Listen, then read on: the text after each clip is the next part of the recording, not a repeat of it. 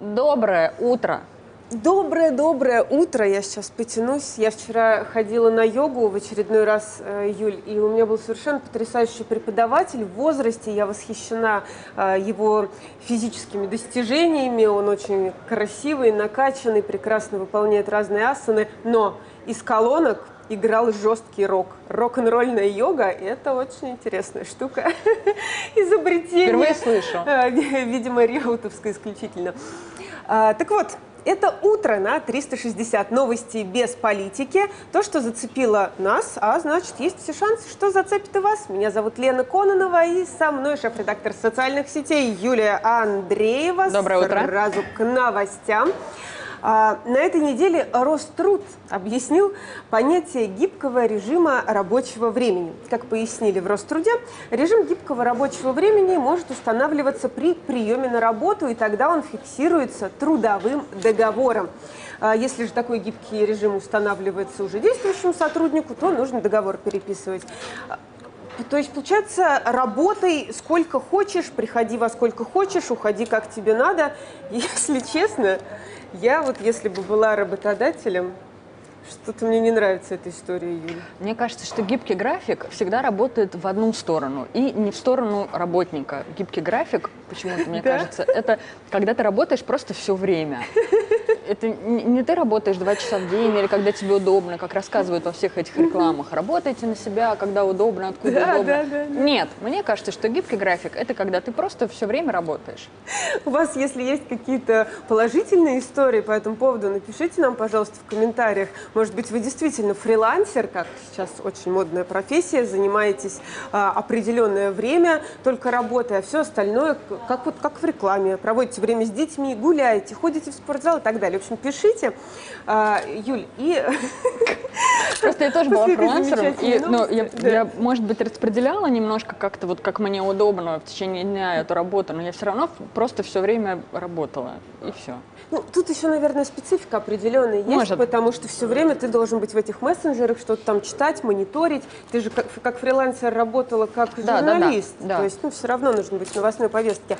Юль, э, я знаю, что у нас опрос есть э, в ВК, да? Да, у нас есть в ВК опрос. Э, опрос касается Чебурашки. покажу пока. Чебурашка к нам э, еще вернется в течение стрима. Э, Мы с просто Леной- хотим, чтобы вы туда зашли. Да, да, да. Мы хотим, чтобы вы приходили к нам в пост в нашу группу ВКонтакте и участвовали в вопросе. Что мы спросили у вас? Смотрели ли вы Чебурашку? А, смотрите, варианты ответов есть такие. Да, ходил вместе с детьми. Нет, мне такое не интересно. А что, новый Чебурашка вышел? Кстати, моего варианта ответа здесь нет. Вот мы с Леной будем отвечать тоже на этот опрос, но уже в течение стрима у нас будет большая тема про Чебурашку, что именно мы вам расскажем попозже. А сейчас у нас Заходите. Да, мы продолжаем с новостями. Дело в том, что э, на этой неделе провели опрос, очень крупные центры рекрутинговые. Э, Собственно, россияне назвали самые утомляющие профессии. Ну и как вы думаете, кто утомляется больше всех? Оказывается, маркетологи, пиарщики. На втором месте сотрудники, которые занимаются административной работой. А на третьем месте э, учителя. Э, еще там несколько сфер. Я вот читала, собственно, этот опрос про хроническую усталость и думала, а почему не спросили у шахтеров? Или у них нет хронической усталости? Или у медиков, например, я их тоже Или у особенно- учителей, Учителя например. есть, учителя в А, топе, они на третьем месте, как и вообще работники образования. А, но вот те люди, которые работают руками, я не знаю, токарь, крановщица с завода металлургического, почему-то у них нет хронической усталости. А, в чем же секрет, друзья? Расскажите нам, это просто этим людям некогда было голосовать, участвовать э, в вопросах, или действительно те, кто занимается тяжелым физическим трудом, хронической усталости, а речь идет о, о такой вот вечном состоянии сонливости, плохом физическом состоянии, не случается, когда работаешь руками. Расскажите нам, пожалуйста, мы с удовольствием послушаем. Юль, у тебя есть хроническая усталость? Ну, мне кажется, что да, но я сейчас послушала э, тебя, вспомнила шутку о том, что заводы стоят, э, работать некому. Мне кажется, что моя хроническая усталость, она э, ну, по сравнению с теми профессиями, которые ты перечислила, она, наверное, не очень хроническая. Я просто, простите, из э, семьи металлургов, поэтому я сразу вспомнила, э, как это все выглядит, когда люди работают в цеху, и ты думаешь, как это у вас вообще получается, Да, ребята? я тоже из семьи, где работали руками, и я помню, как моя мама, портниха, э, приходила после работы, как она уставала, и поэтому нам грех жаловаться, я думаю. так. Уставала, все. Уставала, конечно. Вот. Конечно, да. В общем, голосовать некогда людям, которые работают руками, потому что они все время заняты делом. А мы идем дальше. Самая резонансная, пожалуй, тема этой недели, Юль, да? Правда же, вот на мой взгляд. А, В РПЦ а, предложили запретить проводить а, аборты без медпоказаний и согласия супруга. Я сейчас, чтобы не быть голословной, почитаю вам, собственно, в чем дело. Дело в том, что Федор Лукьянов, это председатель Патриаршей комиссии по вопросам семьи, защиты материнства и детства, Иерей Федор Лукьянов, он а, выступил на круглом столе в Госдуме и заявил следующее. Вот я сейчас процитирую его.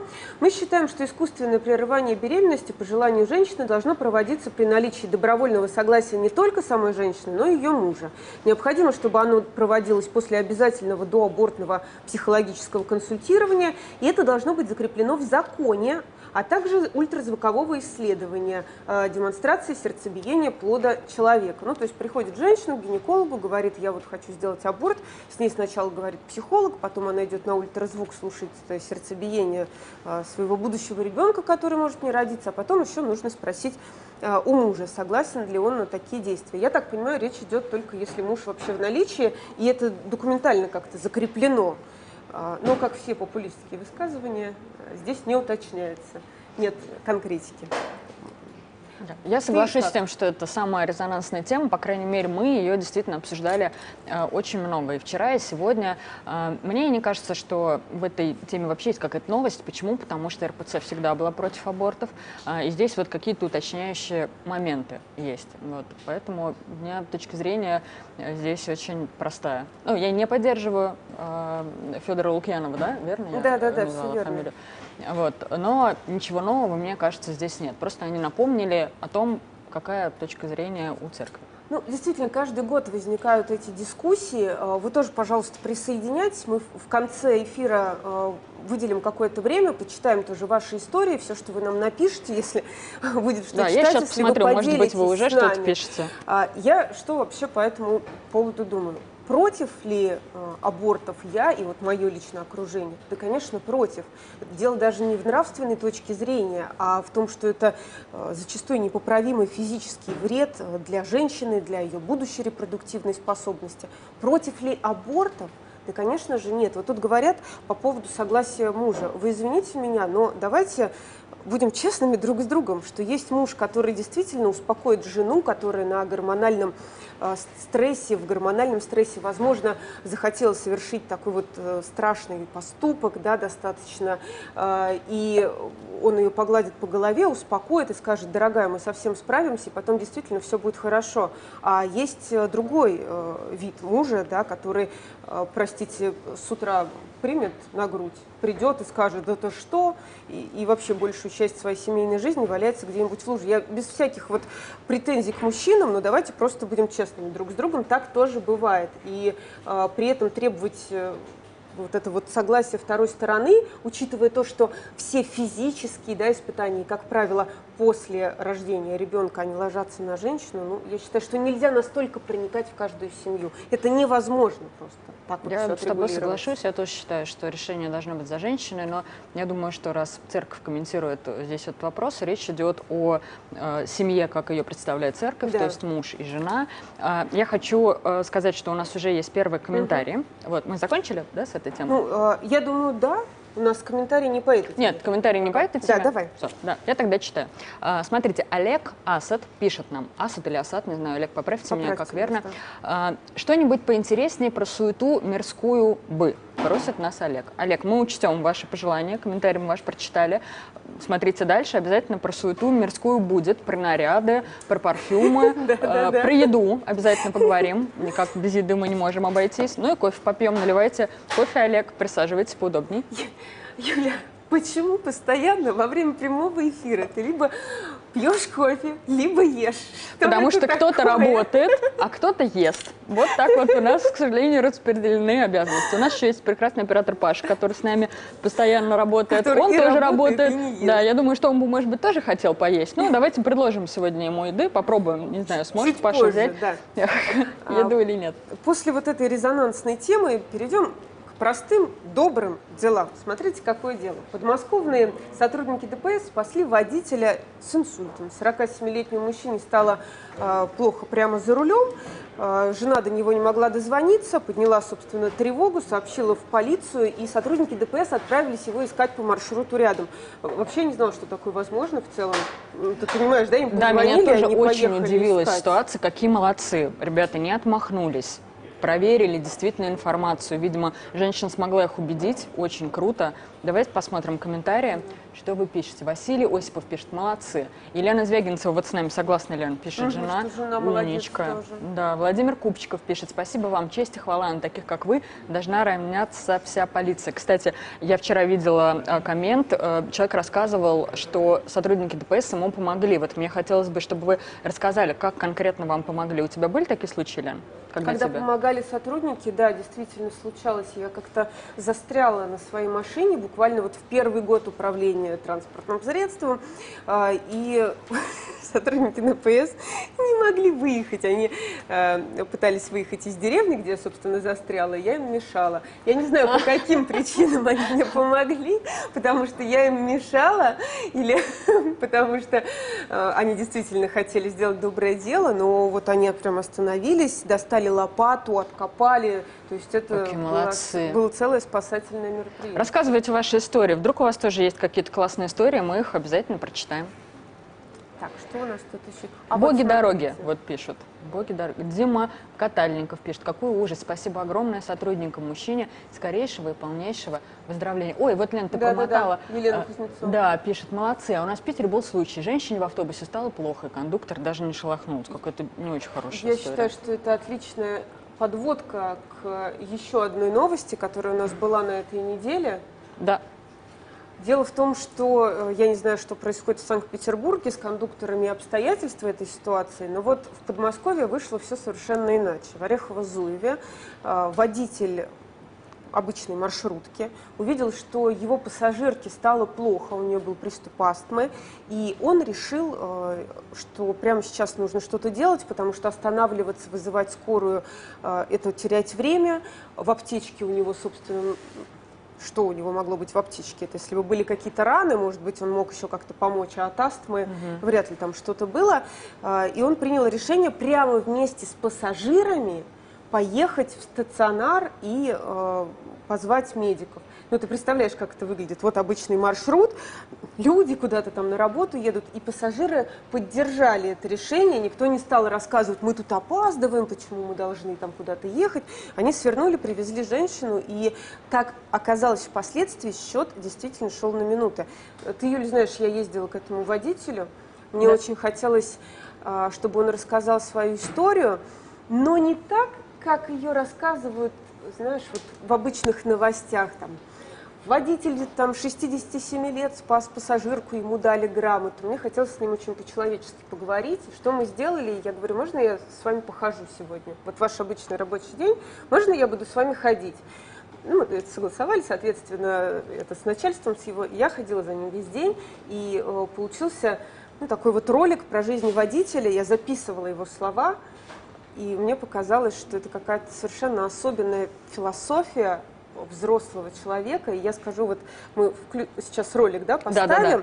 Я хочу очень важную вещь сказать. Я м, у него спросила, за что вы любите свою работу? Такой банальный вопрос. И почему-то думала, что он сейчас начнет как-то пафосно отвечать а, о том, что а, это работа с людьми, это прекрасно. А он, знаешь, что мне сказал? Да потому что я не святой человек, а тут еще злодей. Я считаю, что а, нужно все свои скажем так, дурные мысли, дурные поступки, которые ты совершал на протяжении всей жизни, каким-то образом компенсировать. А работа с людьми – это работа над собой, и э, поэтому он выбрал такую вот, ну, продолжать такую профессию, он пожилой уже достаточно на пенсии, человек находится, а, чтобы совершать добрые, э, как можно больше добрых поступков. Ну вот, как он сказал, сколько ему жизни хватит, столько он будет делать добро. Я предлагаю просто посмотреть Ленин сюжет. Давайте посмотрим.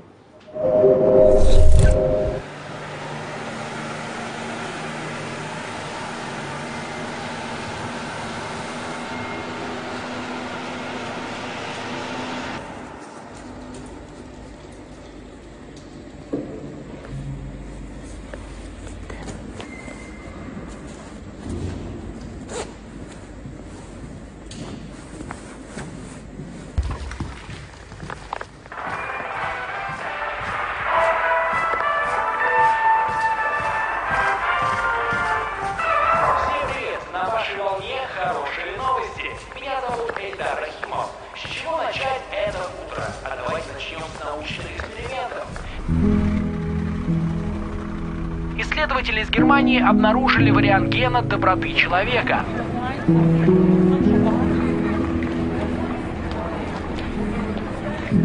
обладатели которого имеют повышенную склонность помогать другим людям.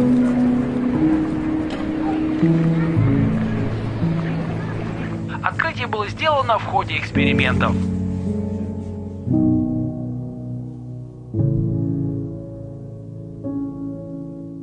Я как раб на галере на своей маршрутке. И у меня, если есть еще шанс, я бы еще проработал столько, сколько будет здоровья. 47 лет чисто водительского стажа. Водитель маршрутки – это самая такая интересная должность, что нас склоняют как хотят. И вот сейчас многие, я гляжу, становятся добрее, вот даже пассажиры. Я думаю, это выбор человека, хотя генетику не отрицаю. Работаешь с людьми, это работаешь над собой и работаешь с ними, а во благо – во благо и людей, и себя.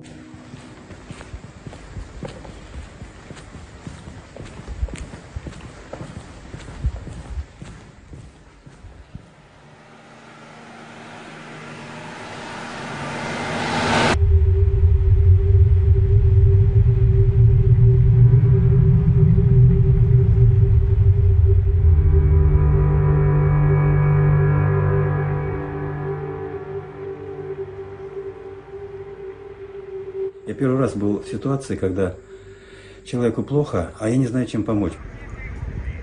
Был морозный день такой, и вот под вечер, э, значит, когда она последняя, она как-то зашла интересно, а у меня так два сиденья, и она вот эту сумочку положила на сиденье. Она сказала, когда зашла, и говорит, я умираю. Когда ингалятор она достала и стала брызгать, я понял, что это астма.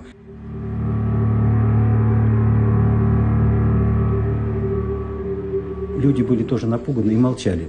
И вот их молчание меня как это, заставило быстро действовать. Я быстренько это самое говорю, товарищи, э, в стационар. И все тоже промолчали. И мы быстро понеслись в стационар. И вот здесь не приходится думать, чтобы как бы меня наказали. Об этом даже и речи не, не шла. Полторы-две минуты она уже была в стационаре. И я знаю, что здесь идет от, отсчет буквально 2-3 минуты, и уже человека не вытащить с той стороны если остановка сердца. Мы когда подъехали, они выбежали, эти санитары, с колясочками. И доктору я только успел сказать, что астма, дорогой, и, по-моему, пульса нет. Слава богу, что обошлось все. И эта Танюшенька осталась. Ее Татьяна зовут. Очень приятно, что она будет жить. Но это не я спас, это врачи спасли.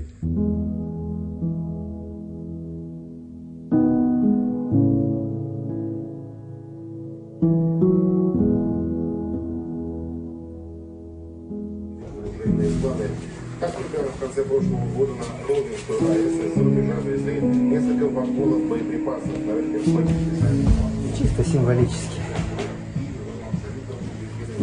Торжественный прием в университете Сорбонна, очередная демонстрация единства. Особенно усердствовал Олаф Шольц. Похоже, что говоря об Украине... Это так, 60 лет договора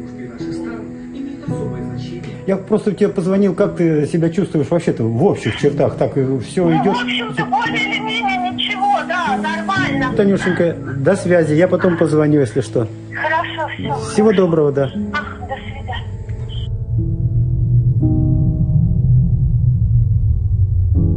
Орехово маленький город, и мы как все друг друга не то что знаем, а тепло относимся, все друг к другу как-то уважительно относятся. Я думаю, любой бы так поступил. Как говорят, если хоть одного спасешь, то ты уже, так сказать, не безнадежный человек.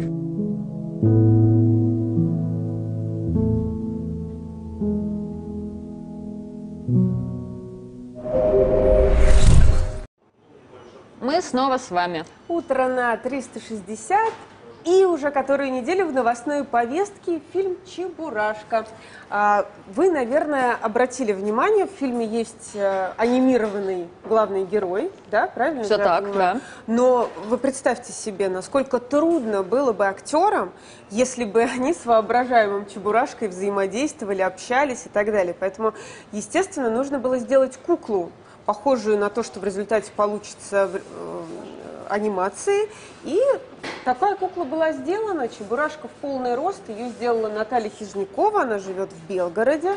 А, Метр длиной, полноразмерный такой прототип главного героя Он использовался. и в фильме такой большой. Да. Ну, собственно, это не, не та самая кукла. Ну, очень похоже. Ну, очень И я похоже. хочу напомнить, что у нас есть опрос. Голосуйте, пожалуйста, посмотрели ли вы «Чебурашку». Если посмотрели, то ходили ли вы в городом одиночестве или с ребенком. Я, например, ходила с подругой, потому что мой ребенок уже сходил с братьями, ой, то есть с сестрами э, в кино. И мы ходили с подругой и э, очень э, плакали. Две взрослые Я уже тетеньки. когда-нибудь посмотрю этот фильм наконец-то или нет. Скажите мне, пожалуйста, стоит пойти или все-таки есть те люди, которым, не знаю, не понравилось или вы, может быть, пожалели об этом. Пока я только положительные отзывы вк- э, встречаю. Кстати, на этой неделе посчитали по поводу того, сколько заработали наши кинотеатры, и выяснилось, что выручка в целом упала, ну, из-за всем понятных событий, но а, столько, сколько российские фильмы собрали, вот за, все- за период тех же новогодних праздников, они в принципе никогда не собирали. А я хочу сказать, что конкуренция все равно есть. Это индийские фильмы, и э, что-то проскакивает все равно. И американские какие-то картины. Давайте посмотрим на комментарии.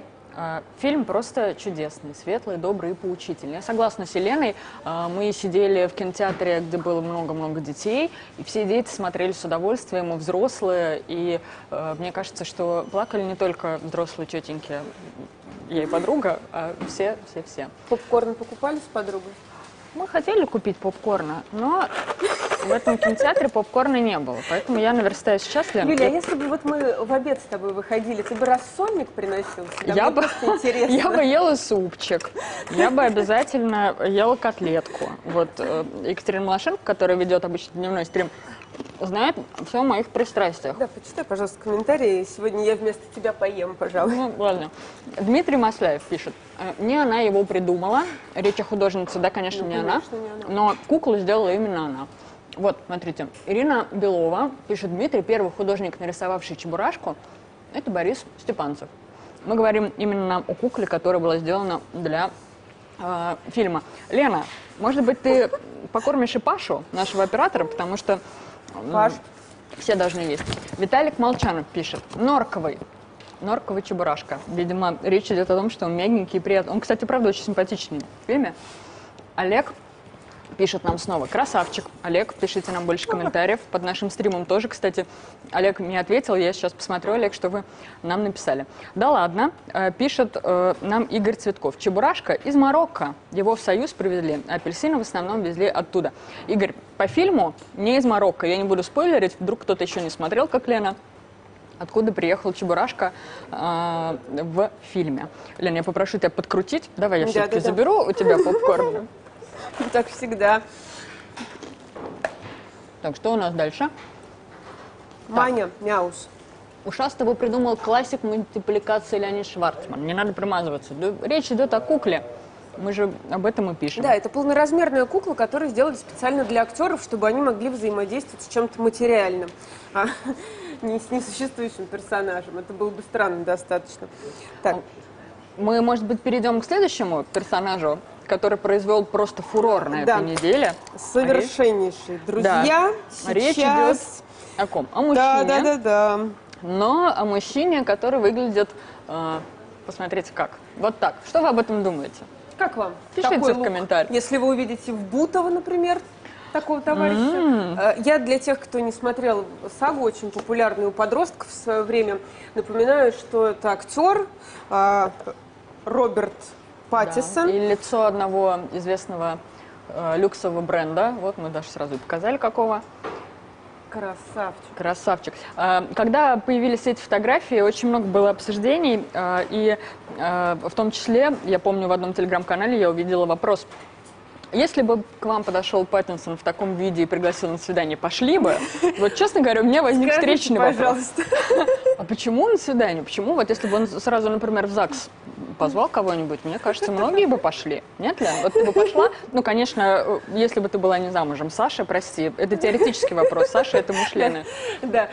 А, Слушай, я считаю, что главное не одежка. Если человек хороший, можно Вот видите? и в юбке с шубой брать такого. То есть, Или э, идти в ЗАГС. В леопардовой шубе тоже норм. Тоже, ну, Саша, учти, пожалуйста, что леопардовую шубу можно. Лена не против. А, И это не все фэшн-новости. Дело в том, что в Париже на этой э, неделе А, модные Извини, я показы. тебя перебью. Давай Да. мы покажем нашу Машу Филиппову, которая все нам А, расскажет раз, про я Паттинсона, про его забыть. юбки, а потом уже ты расскажешь про показы в Париже. Давай, смотрим. Смотрим.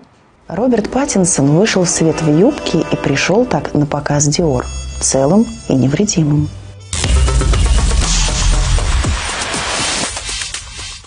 В нынешних реалиях не удивляет, что в юбке Паттинсон. Удивляет, что юбка брендовая, настолько не модна от слова «белорусский трикотаж». Юбка бесформенная, закрывает ноги, хотя мужские ноги, особенно в России, у нас фраза «мужчина показал ноги» звучит скорее как следственный эксперимент на месте преступления. Но ведь есть мужчины, на которых юбки сидят лучше, чем женщины, чем на женщинах. Да и, наверное, сейчас не принято спрашивать за одежду, если она не краденая. В том же метро какой стиль только не увидишь, но и кого напугаешь одеждой, когда с утра мы надеваем такие лица.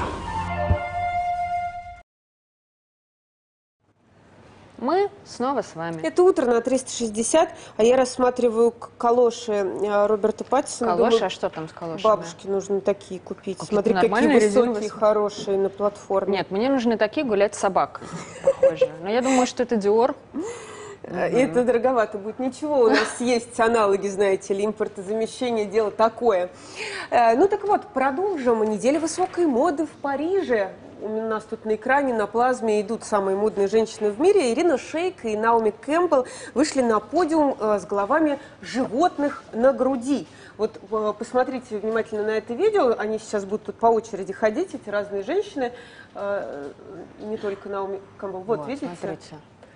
Я хочу отметить, что не пострадали животные искусственные. Да-да-да, они искусственные. Более того, э, я читала, что даже язык им делали из каких-то специальных материалов, чтобы он выглядел очень натурально. То есть это не просто так язык, а специально сделанный язык, чтобы мы с вами это обсудили, понимаете? И раз уж э, модельеры так хотели, чтобы мы это обсудили, обсудим. Как вам такое, друзья? Я бы, э, пишите нам в комментарии, э, я бы, честно, может быть, и не оценила бы вот этот модный показ, Посмотрим. если бы не предыстория. Да, Юль, пока ищешь. А, В общем, э, глава модного дома Скиапарелли, Эльза, это, кстати, была соперница Коко Шанель в свое время, а, она жила в Америке с маленькой дочкой, муж ее бросил, от них уехал, у нее не было вообще денег, ее ребенок спал в э, коробке из-под мандаринов или из-под апельсинов, не помню, из-под каких цитрусовых, но тоже такие аналогии с чебурашкой в чем-то есть. А, Она испытывала полное отчаяние, и э, для нее это была такая ассоциация с тем, что она прошла через ад. И вот теперь, спустя годы, э, это тоже ассоциа- ассоциация с дантовским адом. Ну, такая весьма гуманная, я считаю, потому что выглядит, э, ну, не как нечто страшное, скажем так. Да, очень э, Леопарды, львы? разошелся, да, этот показ, очень много мемов с ним было, э, очень забавных со львом. Вот уже я видела э, фотографии, как взаимодействуют люди со львами на платьях моделей. Это очень смешно, безусловно. А вот это, Ну, вот, а мне история кажется, грустная, конечно. История грустная, а вот э, эта маска тоже породила множество мемов. Мне вообще кажется, что с таким лицом я в понедельник захожу на работу. Используешь ли ты такое лицо, Лена? Нет, у меня такого нет.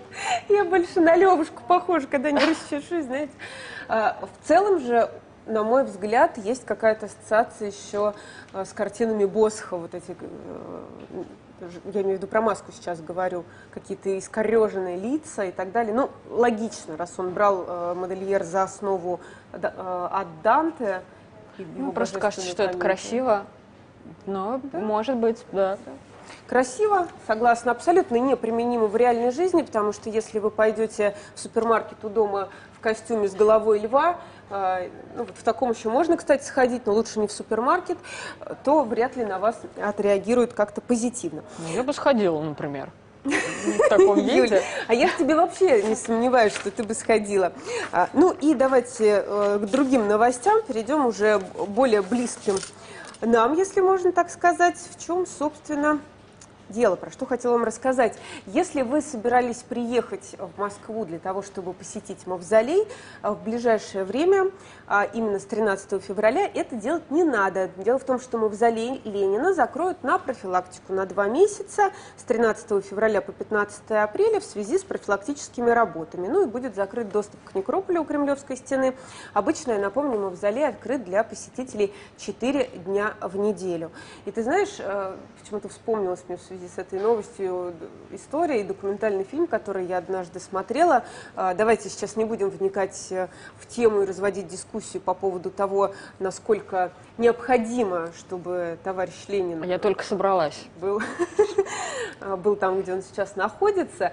А, Но в свое время, э, почему, собственно, так все случилось? А, Шесть дней длилось прощание с телом, а, когда умер Владимир Ильич. А, Он был забальзамирован совершенно обычным методом, и после шести дней оказалось, что этого бальзамирования уже не хватает. И те, кто к нему подходил уже в конце этой ну, недели практически, семидневки, замечали, там трещины какие-то пошли уже на коже. Я надеюсь, вы далее. не завтракаете сейчас. Да, вы, вы уже позавтракали, пока мы ели попкорн. А, Вот чисто с, с научной точки зрения э, рассказываю, и э, поток вот этих желающих, он не прекращался. И Надежда Крупская, она обратилась к ученым, сказала, что, может быть, можно сделать что-то еще, чтобы продлить прощание. Э, Стали все думать, э, что же такое делать, а, и придумали. В общем, занимались этим замечательные академики, ученые Сборский и Воробьев. Они продумывали, как забальзамировать на долгий срок. Плюс еще това- товарищ Сталин сказал, что почему бы нам не забальзамировать это тело и не поместить его а, в мавзолей. Тем более это не противоречит никаким там старым обычаям. Так сделали. И более того, вот с последующие годы, много-много десятилетий, а, ученые продолжали работать а, над тем, чтобы тело было сохранно. Это называется динамическое бальзамирование, то есть раз в определенный период, там в несколько месяцев, что ли, нужно обновлять это бальзамирование с помощью желатина, там как-то все это обрабатывают. В общем, это целая наука, есть документальный фильм, а, посвященный этому вопросу. И, опять-таки говорю, не хочется сейчас развивать никаких дискуссий, нужны ли все эти усилия научных работников и так далее. Просто вот это факт, и это достаточно интересно, что ученые до сих пор продолжают над этим работать и до сих пор э, следят за телом. Так что... Пока ты готовишься к интересная. следующей теме, э, я посмотрю, что у нас э, в стриме происходит с комментариями. Так, Давай давай, посмотрим. Почти 2000 просмотров у нас. Так, как у нас комментируют? Я сейчас увижу. Валентина Крупина э, ставит нам вот такой вот эмодзи. Спасибо, Валентина.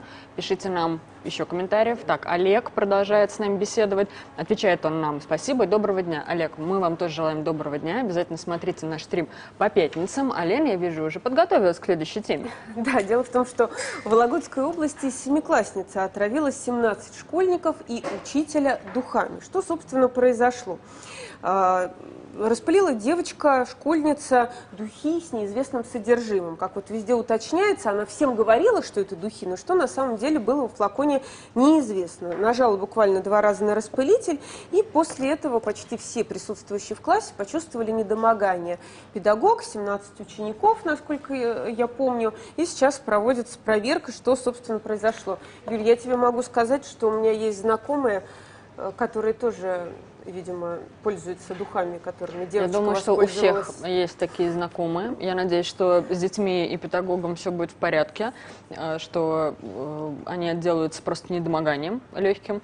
Вот. Ну, а если переводить шуточную все русло, то да, у меня тоже есть такие знакомые, и иногда они появляются рядом со мной.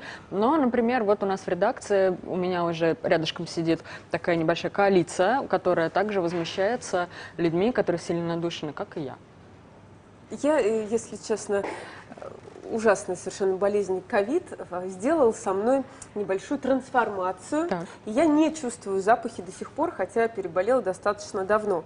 Э, Поэтому, Юля, ни неземных ароматов, ни чего-то другого э, я сейчас не ощущаю, но в целом те времена, когда я еще чувствовала запахи, э, я могу сказать, что для меня это было чем-то ужасным. Ты заходишь в лифт, а я живу на 22 этаже, то есть вот этот вот процесс спуска, это как в маршрутке доехать пару остановок. Люди заходят по очереди, среди них обязательно есть тот, кто очень сильно переборщил с духами, и ты Утром, да? утром, да, утром, понимаете, тебя сразу все твои рецепторы воспринимают этот невероятный бу- букет. А он же совсем не обязательно тебе нравится. Это он нравится человеку, который именно душился. Я понимаешь? согласна с тобой. У меня в жизни был период, когда я очень увлекалась э, коллекционированием парфюма. У меня до сих пор очень большая коллекция. И я читаю всяческих э, э, парф, э, не знаю даже, как называется, парф-блогеров, вот так скажем. А, И недавно я прочитала, как одной из них задали вопрос, что делать, я после ковида не чувствую запахов, как же быть?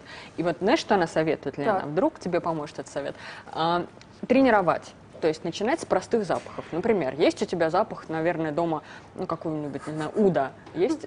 У чего запах? Расскажу. Э, И, значит, ты начинаешь с каких-то простых запахов. Там, озон, не знаю, там, сварка. Не знаю, какой простой запах для тебя? Вот скажи мне, какой? Запах собаки. Вот, запах собаки, запах табака, запах дерева, не знаю. Вот ты так тренируешься и от простого к сложному. Вот так вот она советует. Хороший совет, я им тоже воспользуюсь, друзья. И вы мне что-нибудь посоветуете? Может быть, есть э, какая-то фармацевтика, которая помогает с этим бороться? Э, Мой участковый терапевт сказал, а, и так сойдет. Ну, в смысле, Прекрасно. Там надо пить э, разного рода витамины, понятное дело, но на, на этом вся дискуссия, собственно, остановилась. Ну Так. что, Юль, У нас заканчивается у нас время. заканчивается время стрима, насколько я Да. понимаю. А, Наверное, напоследок посмотрю, есть ли у нас а, что-то еще интересное, что а, хотелось бы вам рассказать. Вот музейный город ВДНХ посетили 2 миллиона человек, пишет нам Прекрасно. Яндекс. Это прекрасно, мы, мы очень за всех рады.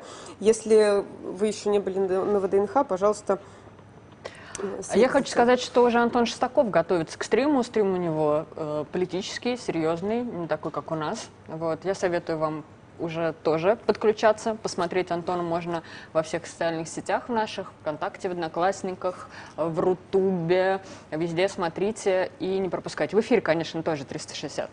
Юль, мы должны напомнить с тобой, наверное, про розыгрыш, который у нас будет на следующей неделе, чтобы те, кто смотрит нас по утрам, тоже присоединялись. Как Да, присоединяйтесь обязательно к розыгрышу. Этот пост у нас висит ВКонтакте в закрепе.